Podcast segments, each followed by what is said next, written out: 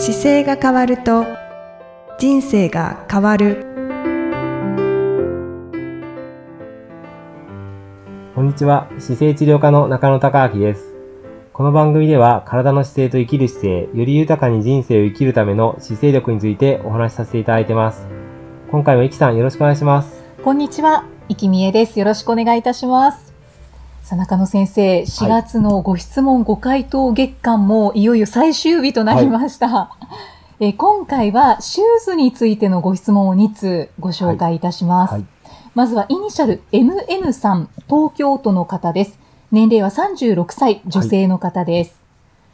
最近年をとっても健康に体を動かせるように週1でランニングを始めました。ただ、どのランニングシューズが良いのかわからず、今は週1で通っているテニスのシューズで走っています。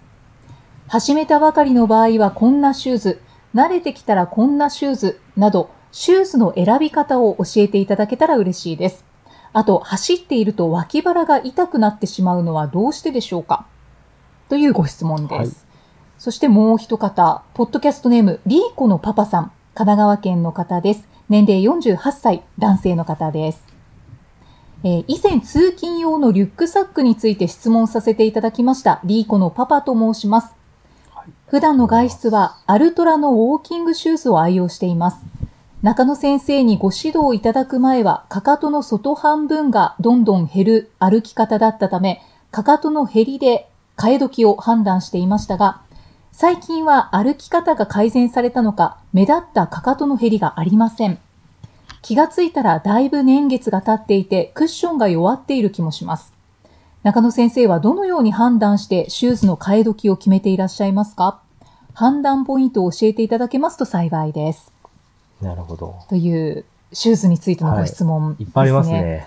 そうですね。お答えいただく部分はいがたくさんあるんですけれども、最初にイニシャル MN さんはい。はい。から行きたいんですが、はえーランニングを始められたということで、始めたばかりの場合は、こんなシューズがいいとか、慣れてきたらこんなシューズがいいっていう、何か選び方のポイントってありますか？ポイントはね、あるんですよね。やっぱり。あるんですけど、これ僕が多分伝える内容はほとんどね、どのランニングショップっていうか、スポーツシューズ売ってる方とは、多分真逆になってて、で、あのー靴を、はい。僕も自分の診療室で取り扱ってはいますけど、はい。あの、靴って基本的に人間がこう運動するときにすごい邪魔なものなんですよ。で、本当は、靴って履かない方が足の機能には良くて、本当の本当はですね。本当のはい本当は、靴がなくて走れるようになればすごくいいんですけど、はい。そうすると、下の、まあ、アスファルトっていう形状を走る分には硬すぎるしう、んで、砂利の上を、っていうか、自然の中走ろうとするとそんな場所ないじゃないですか。そうですね。なので、裸足で使えることが実際減っちゃうから、それを、えーっと、サポートするために靴があるっていうのがすごく靴の大事な条件なんですよね。うーん。サポートのためのシューズですね。そう。だ人間の使ってる持ち物の自分の足はい。を、例えば手だったら、あの、手をいつもこう地面に叩きつけてたら痛いじゃないですか。はいそれを痛痛くないように、ここのクッション材になるためのが靴みたいなもんなんで、うんうんそれ以上でもそれ以下でもないので。なので、あの、当然上手に手が使えるっていうか足が使えてる方は、ものすごく薄くても綺麗に走れちゃうんですよ。はい、はい。で、足の使い方とかが下手で、か、あの、力が抜けなかったりすると、とにかく痛いから、柔らかい方がいいですよっていうことになってきちゃうんですけど、うんできるだけ、はじめその週1回ランニング今始められたっていう状況だから、はい。あの、今、そのテニスのシューズで走ってるっていう風に書いてあるんですけど、テニスのシューズでも全然いいと思います。おーはじめは。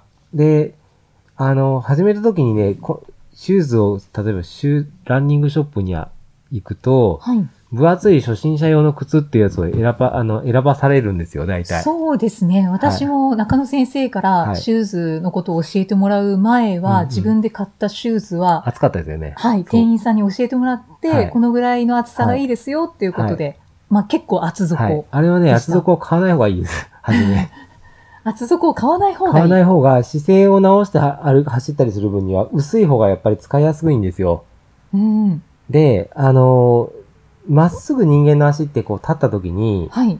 えー本来裸足で立てる道具なので、はい。地面に裸足で立った時って、かかともつま先もはい。高さの高低差がないじゃないですか。うん完全にフラットの上に立ちますよね、裸足だと。はい。なので、はフラットに近い靴をはじめ選んだ方が自然にに使いやすいので、うん、僕の走り方とか歩き方のこの本に載ってるものをやろうとした時は、はい。あんまりかかとが高くないものを選んじゃった方がいいので、かかとがた高くないものですね。はい、かかととつま先側が揃ってるもの。はい。であれば、比較的、あの、正しく使いやすいっていうのが、靴選びの時に一番初め基本になってくるように伝えてます、いつも。うーん。ただ前うにん。聞いたことがある気がするんですけれど、うんうんその、走り始めの時にうん薄いものを使うと怪我をしやすいうん。と聞いた気がするんですけども。で、あのー走り始めてる時に、その、ガーンって叩きつけたりするのが、い痛すぎる場合はその怪我しやすくなってくるんで、はい。あのーまあ、歩くっていう方法をもうちょっと上手に組み入れて、歩くと走るを組み合わせていくと、その力加減が分かってはくるんですよね。はい。はい。なので、あのーなんだろうな、あんまりその、分厚すぎないものっていうことがまず1個目で、はい。それで、足に合った靴っていう形でいくとそうですね。靴、そうですねう。ん。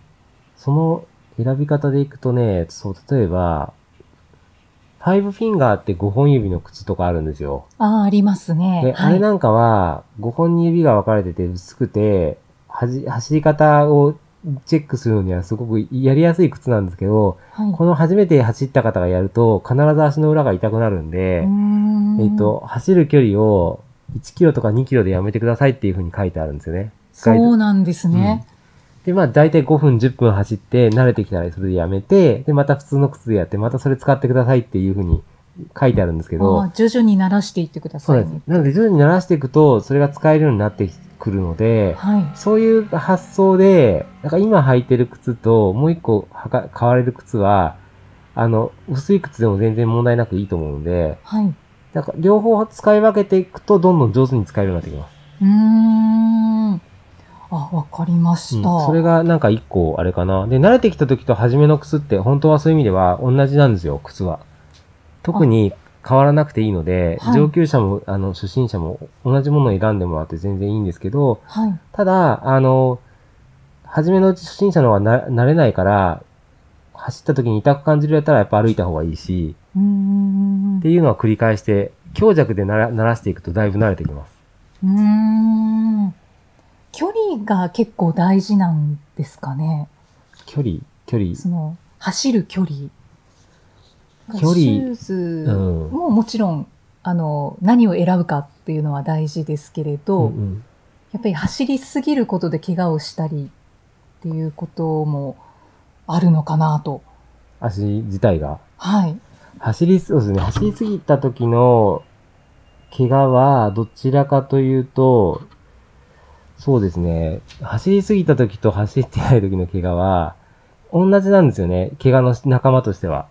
あの、使ってないもので使おうとした時に動かなくて怪我するのはどちらも一緒なんですよ。で、長い距離になると、本当にちょっとの使えない部分が積み重なってきて、痛みとして出してきちゃうんで、はい。あの、少々の動きに関しては全然誤差になってくるから痛くならないんですけど、初めの初心者の頃って使えないパーツが多すぎるので、あの、ちょっと走り出した時だけでも結構違和感感じるんですよね。いろんなところうんに。そしたらまた歩いたりとか、あの、休憩時間多めにとってっていう風にやっていくと、どんどん足が動けるようになれてくるんで、はい。はい。で、それもちゃんとあの足首回ししたりとか、はい足のストレッチしたりっていう条件がついてきますけど、うんうん。なので、使えない道具をリハビリして使えるように持っていきましょうが初心者でやってる過程で、はい。でその時って距離長くは痛くなるから多分踏めないと思います。あであ。、長く距離が走れるようになってくる方、長いって言っても例えば、そうですね、10キロぐらいまで走れるようになってくると、もう基本的なところはある程度できてるんで、はい、はい。で、10キロ越してきた時に出てくる痛みは、またちょっとずつ、こう、使えない部分が積み重なったり、あと足らない筋肉で、体幹を上に引き上げてるような、常に体を安定させる体幹の筋肉がもう足りなくて、うん支えられなくて痛くなるケースあるんですよ。一見足の問題に見えるんですけど、体全の支える体幹っていう軸が崩れてくると、はい。あの、重心の位置が変わっちゃうから、うん足にすごい負担かかるんですよね。なのでま、たちょっと違うレベルの話に、あのね足だけの問題でどんどんなくなってくるんで、あ、そうですね。うん全身の体体幹のが取れなくな体幹の安定性が、要は長時間支えられなくなってくるうんから、姿勢が崩れてきて、えー膝が痛くなったりっていう風に流流れてくるんですよね。でうん初心者の時は、もともと体幹がなくて崩れてても、物理的に足ができてないから足が痛いってことが起こるんですよ。はい。なので、あの、まずはじめ5キロぐらいかな、5キロ、10キロぐらいまでの間は、はそんなに体幹のこととかって意識するよりは、うん足自体をちゃんと動かしてあげて、あの、ストレッチして伸びるようにして、で、柔軟性高めるっていう方で持っていった方が、あの、意識しやすいと思います。これもうん。ランニングの多分メニュー、そそういう意味ではランニングしてる方が初心者、中級者、上級者ってカテゴリーでいくと、初心者の段階はほぼ体幹っていうよりは、足の問題点が多々あるんで、はいそっちをメンテナンスしちゃった方がいいし、うんうんうん。で、中級者とか、あの、例えばサブ4狙ってますっていう方になると、今度体幹の力の関係性が出てくるんで、体全体のうん使い方。全体にどんどんなってくるし、はいっていうのが、なってくるので、うんうんそこが、だから繋がってくるんですけど、シューズ選びとしては、今のその、は週一で始めたばっかりで MN さんの状況を考えると、はい。まだね、なんか、そうですね、どっちかというと、ひあの、かかとが高くなくて、まあ、全体的にフラットな靴がいいんですけど、それでも、どちらかというと履いてみたい靴を履いた方が気分が上がるようだったらその方が正解かもしれないです。う。あ楽しくやり続けてほしいなっていう方が先にまずあって、あ。はい、はい。これで動か、は始めましたじゃないですか。で、楽しくなってくると週1だったけど、例えば今週2とか週3に本当は持ち込みたいのでう、ん。なんかやりたくなる服装だったりとか、はい、はい。靴もこれだったら可愛いから履いてみたいかもっていうようなのを、初めは選んでもいいのかなって、僕が実際に。にこの、お会いしたら多分アドバイスすると思います。あ、そうですか。うん。で、とにかく楽しく回数を増やして、はい。あの、走るのって楽しいかもって思ってる頃には、少しずつ、あの、この次話すようなアルトラの話とかが、こういうの選んでみようって出てくるんですけど、うんうんうんうん。そうなんですね。うんじゃあ、形から入っていや、のも。方が多分ね、まだいいと思います。で、楽しくなってきたら、今度、じゃあどうすると先生合理的な靴ですかとか、はい。もっといい靴ありませんかっていうと、この後答えるためのリーコさんのパパ用の使い方になってくるんですけど、あアルトラの靴がこうでね、とかっていう話になってくるんですよね。今、ちょうどそのいい習慣作りで、36歳っていう年齢考えると、もうここからどちらかというと、僕の気持ちとしては、40、50、60って走れるようになってくれるといいなって思うのでう、んうん、それ考えると、人生の中の今の始めって、あんまり嫌になってほしくないので、ああ、そうですね。うん確かに。だから細かい内容よりは、なんか、自分がワクワクする靴を玄関に並べといて、あ、なんか帰ってきたけど、走りに行っちゃおうぐらいの気持ちになれるものの方が多分いいと思います。ああ、このランニングシューズを履いて、そうそうそう、履いたら、走りに行きたいな。って思う服装と、服服と靴をかけておけば着替えていくじゃないですか。んっていうぐらいの気持ちの方が楽しいと思います。ああ、そうですね。うん確かにテンションはそう、そ上がりれがね、そうですね。あの、そう、趣味とか背景が分かれば具体的にアドバイスもできるけど、多分なんとなくそのあたりのワクワクを選んじゃった方がいいような気がします。ああ、ありがとうございます。ちょっと先ほど余談というか、うんうんあの、まあ、怪我の。ことを私が質問してはい。しまったんですけれど、はいはいそこはやっぱり始めたばかりだと、なんか怪我につながりやすいので、ちょっと心配になってそこはご質問させあて。いただきました。全然でもね、あの、怪我、多分、このくらいの感覚だと、怪我しそうな時の手前には絶対痛みがあるんで、痛くなったらと歩けばいいんですよ。だから、痛くなった時は違和感感じた時に止まって、靴をな直してみるとかもすごい大事だし、ああ、はい。あの、はい大人のスポーツはね、絶対気合と根性を入れちゃダメです。そうですね。はい。もう嫌いになるから、はい楽しくてワクワクすることだけで固めた方がいいのでうん、うんうん。確かに。うん。で、障害スポーツなんで、やっぱりずっとやり続けていく中で走るが一個あってほしいんですよね。うんなの、で、とにかく楽しく、走ったら楽しいっていうのを頭の中に徹底的にすり込んでみたいんですよね。そうですね。本当楽しいって大事ですね。うん。あの、いろんなことができるようになってくるんで、で、この、今気になってる脇腹がこう痛くなるってあるじゃないですか。はい、はい。で、これは初心者の頃に結構あるんですよ。うん、で、何が起こってるかっていうと、横隔膜からこう体幹の中の腹な腹膜の中で、いろんな今まで使ってなかった部分が癒着ある程度してて、うんそれが揺れたりとか動くことによって痛みをちょっと起こしたりするんで、ああ、癒着してるんですか？そうなんですそうなんです。で、その筋膜がきれいにスライドしてない状態なんで、はい。で、そこに神経とか血管が入ってるものがちょっと締められたりとかう、ん。で、痛みが感じやすいんですよ。なので、その、脇腹が痛くなる場所っていうのを、ちょっと押さえながらこう伸ばすようなストレッチしてもらったりとか、はい、はい。あの、痛くなる場所が大体いつも一緒だと思うんで、そこが伸びそうにな、感じるストレッチをいやって選んでいくと、ちょっとその時に、その後緩和するのがわかると思いまああ、じゃあ例えばそのストレッチとしては今、中野先生す。、そう、手上げてきて右腕横を上げていらっしゃいましたけど、に。はい。手を上に上げて、はいこう伸ばすはいストレッチとか。っていうのをやって、押さえながらやっていくと少し伸びてくるんで、あとは、あの、食事を食べた前か後かで出方が変わったりとかは内臓なんでもちろんありえますけどう、んうん。それを少しやってくると全然変わってきます。僕も昔ありました、これ。やっぱり。そうですよね。はいやっぱり初めの頃やっぱりありますっていう、はいありますよね。あります、あります。でも、はい少しずつ変わってくるんで、うんうん。ぜひ、そ癒着がなくなってくるってことなん癒ですか？着はね、あの、縮ま、張り付いてるような状況なんで、はいストレッチしてきたり動かせるようになると、ちょっとずつ余裕ができるんですよね。そうするともうその程度では全然違和感なくなってくるので、はい。今まで走ってた動作じゃなくて座ってた時にこう極端に曲げて使わなかったところが立つことによって伸びてきて、うん走ることによってさらにストレッチするような感じのイメージがわかりやすいかと思います。うーん。はい、ははいい。あありがとうございます。私も勉強になりました。いえいえ。で、という。あれですはいよね。リーコのパパさんのそうですね。のね、続けてご回答いただだくと、ですよね。これね、僕アルトラの靴を、あのーやっぱりじ僕自身はずっとアルトラの靴ばっかり履いてるんですけど、はい。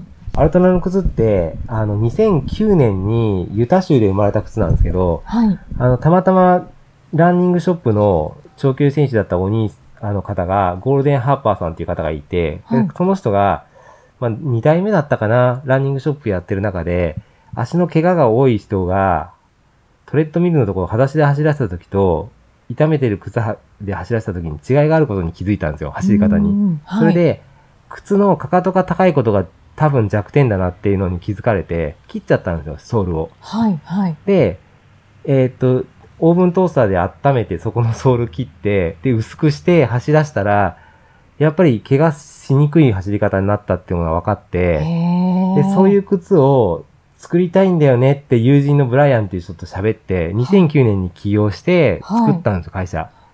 そういういきさつだっそうなんです。たんですね。2009年にゼロから作ってるから、はい足型も何もなくて、その中から手探りで作って自分たちが走ってっていうのをやってきている会社なんで、まだ若いんですよ。うんうんで、はい当然、あの、足に優しい形っていうか僕が推奨してる、かかととつま先側がフロン本当にフラットになってるんで、あのスニーカーらしくない形してるし、うんあと指先が全部広がるようにできてるんで、そうですね。横に幅広いそうなんです。ですよね。幅広いので、あの、まず、上から見るとブサイクなんですよ。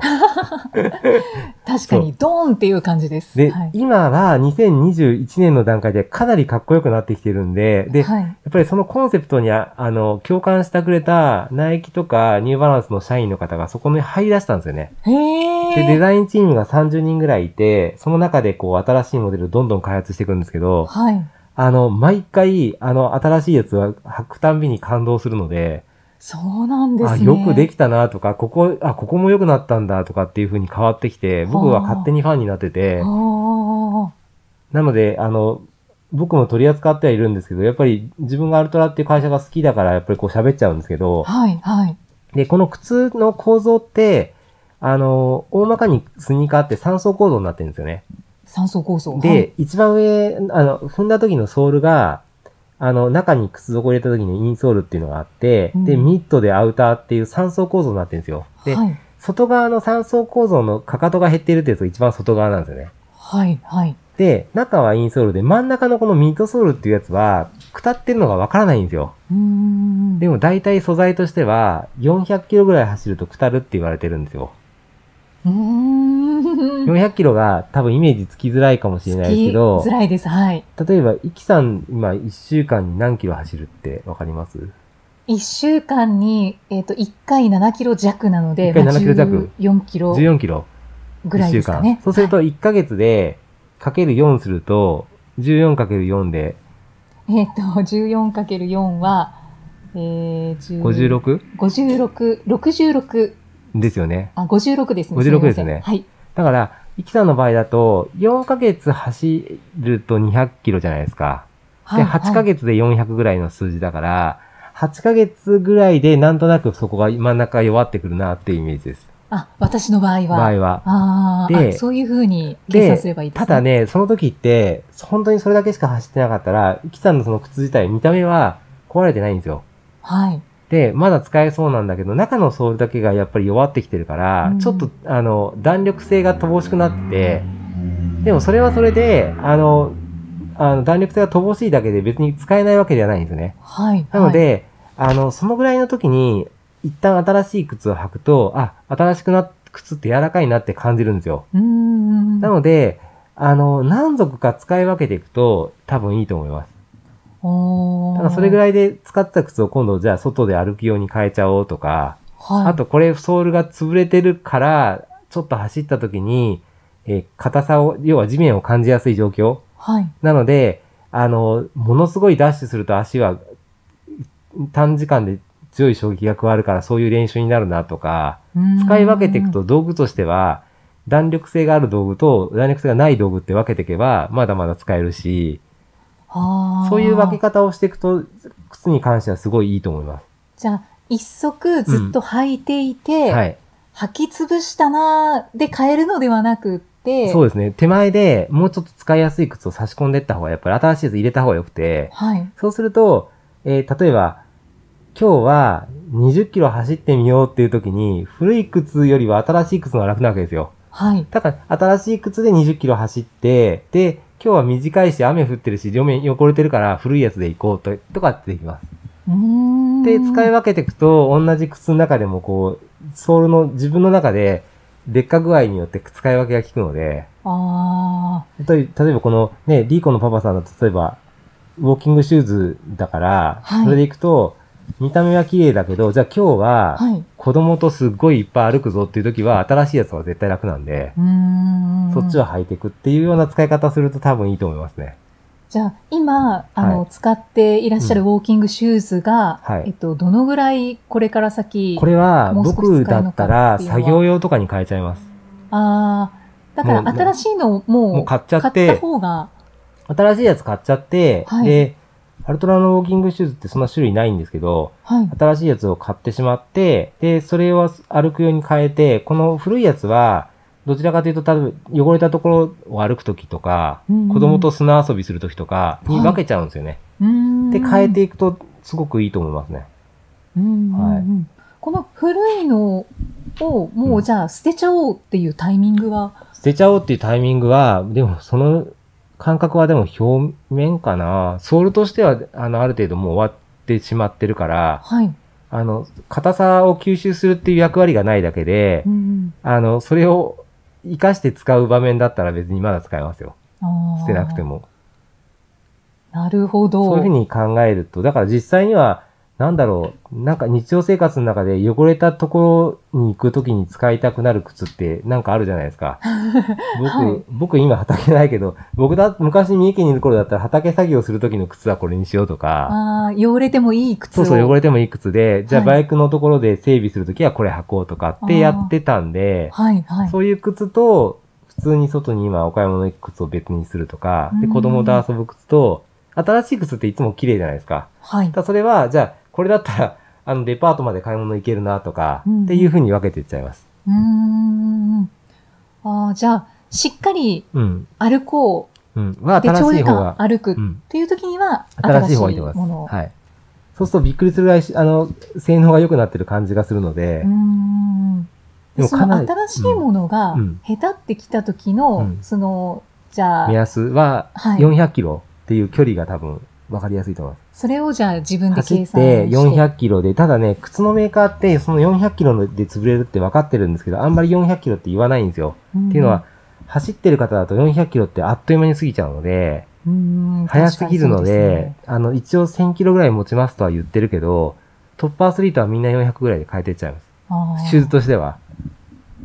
ウォーキングもウォーキング同じですはか、ねウォーキングは、でも、なんだろうな、衝撃が走ることの3分の1ぐらいだから、そういう意味ではもうちょっと持ちますけど、うん距離で言ってもでも1000以上はやっぱりもうかなり本当に腐ってきてるから、うんうんうんうんじゃあ、このリーコのパパさんがはい。変えられるタイミングは、ま多分ね、これ一旦今変えるべきですね。あ、そうですね。一旦今新しいのを買って、で、古いやつはちょっと違う時用に残しといてもらうと、新しい靴では行きたくない場所にこの古い方を使ってくれれば。うんうんうん。で、それが、そうでもないなと思ったらもう捨てちゃえばいいので、はい一。旦、あの、買われた方がいいと思いますね。そうですね。はいで、これから先変えるタイミングとしては、まあ、1000キロ弱？そうですね。1000使ったなキロぐらいまず目安にしてもらって、はいで、ランニングシューズだったら400ぐらいずつでだいたい劣化するっていうのが1個の数字なんで、はい。それを、の時に新しいものを履くと、すごく新しく感じるので、大会とかにもしね、うんうんうん。走られて出始めるようだったら、そういうのもぜひ。はい。いや、今のお話を聞いて、はい。私のランニングシューズはもう、期限切れてました。切れてますな。あ ぜひ新しいのを。切れてますなって思いました。ぜひ、新しいのをお買い求めください。そうですね。はい。買い替えたいと思います。僕もだから来てる患者さんは結構そのそこのこの場所であの靴を選んで、じゃあ次までに用意しときますねって言って紹介するのは、アルトラは紹介するんですけどね。ああ、そうなんですね。お見えになってる方にはアルトラ紹介しますっていうのは、アルトラの社長が、あの、中野先生のところで、中野先生はそんだけ使ってるから、はい。僕は足型取れると大体サイズわかるので、サイズも傾向も全部わかるから、それを、あの、特別にこう取り扱えるように変え、やりますよって言ってくれて、で、取り扱えるようになっちゃったんですよ。そうな僕自んですね。身が、だから自分で、自分の患者さんにこのシューズのこれ、だったらこれがいいかなと思って、でそれを、あの、ご紹介して、次までに用意しといて、はい。で、合わせるっていう形をするので、ああ。いや、私はまさしく中野先生からアルトラをご紹介いただいたので、はいはいあ、じゃあ中野先生に注文をあの、したら、そうそうそう。あの、僕に来てる患者さんは、サイズ測って、それで僕がえ選んで、はい。こういうのありますって言って用意しておくことは全然できます。そうなんですそうです。ね。そうです。じゃあ、アルトラショップに行かなくても、そう、アルトラショップがね取り扱い場所が少ないんですよ。そうですよね。で、すごく少ないのと、あと、あっても、数が全部持ってるわけじゃないので、あなので、あの、買いづらいケースが結構多いのと、まあ前は言ってたんですよね、ここまで行ってくださいって言って。あ、はいやっぱりわざわざ行くのって大変だから、うんで、自分のサイズもわかんないっていうケースも多かったり、で、用途も分かれてるんですけど、はい。え、どっちがいいんだろうっていうのがあるのいでや、正直、そうですね。ネットで見ても、なんかたくさん種類があって、よね。どれがいいのかなって思っちゃいます、ね。僕ほとんど全部履いてるから大体わかります。すごい。で、これ、これ用です、これ用ですっていうのを、あの、確認したりとか、あと、アルトラのその社長の福地さんという方がいるんですけど、はい。福地さんと連絡して、この靴新しくどこなったのって聞いて教えてもらったり、資料も普通に靴屋さんみたいに持ってるので、知らなかったです。そうです。あ全然じゃあ、、注文させていただくことにします。ぜひ。結構裏情報かもしれないです。あまりあの、靴を取り扱ってることは伝えてはないので。でもやっぱりね、靴ってすごい大事で、あの、歩くっていう動作考えた時に、やっぱり靴の状況が悪いと、はい。指が苦しくなっちゃったりするんですよね。そうですね。そうすると変な力が入ってくるから、で、できるだけそのいい状態で自分の足を残してあげたいというか、足が残ってると歩けるんですよ。うんうんうんやっぱり70歳、80歳、90歳っていろんな方見ると、はい足が生きてる方は歩ける時間が伸びるんですよ。あーなので、歩ける靴であり続けてほしいので、なんかそれがあって今のところ取り扱ってるっていう状況ですね。あ、すごく心強いです。でも大きな大手のメーカーがどんどんその多分ね、こういう話を聞いて、じゃあうちもこうやって変えていこうってなってくればいいんですけど、今までの形状から多分変えちゃうことってすごく初め難しいと思うので、はい。なので僕はなんか人類にとって本来靴ってこういうべきだよなって思ってるのが今たまたまアルトラとはフィットしてるんで、はい。なのでそこをご紹介させてもらってる感じです。はい。LINE している方にはい。紹介してくださってる状態ですかね？そうです。僕だからアルトラからは別にお金もらってないから、自分自身も、あの、消費者として買ってるし、はいっていう感じなんですけど、まあ一ファンなんですよね。そうそうそう。なんですけど、やっぱり、あの、すごくいい靴なので、ぜひ、なんか多くの方にこういう感覚があることを理解して、なんかファンになってもらえると、うんうん結局、メーカーのファンになることも一個なんですけど、自分の足が元気になるから、はいそれが一番楽しいと思います。はいそうですよね。はい。じゃあ、注文します。ぜひ、はい。はい。ということで、あの、二、つ、はいシューズについてのご質問をご紹は介させていただきました。はいいかがだったでしょうか、は中野先生、ありがとうございますちょ。っと今回思わず長くなっちゃいましたあね。そうですね。まあちょっと2通のご紹介でしたので。はい、ありがとうございます。じゃあまた次回もイキさんとお送りしていきたいと思います。イキさん、次回もよろしくお願いします。よろしくお願いいたします。ありがとうございました。ありがとうございました。この番組では姿勢や体についてのご質問そしてご感想をお待ちしておりますご質問とともに年齢体重身長性別をご記入の上中野生態東京青山のホームページにありますお問い合わせフォームからお送りください体を見直す時間は人生を見直す時間である姿勢治療科の中野孝明でした。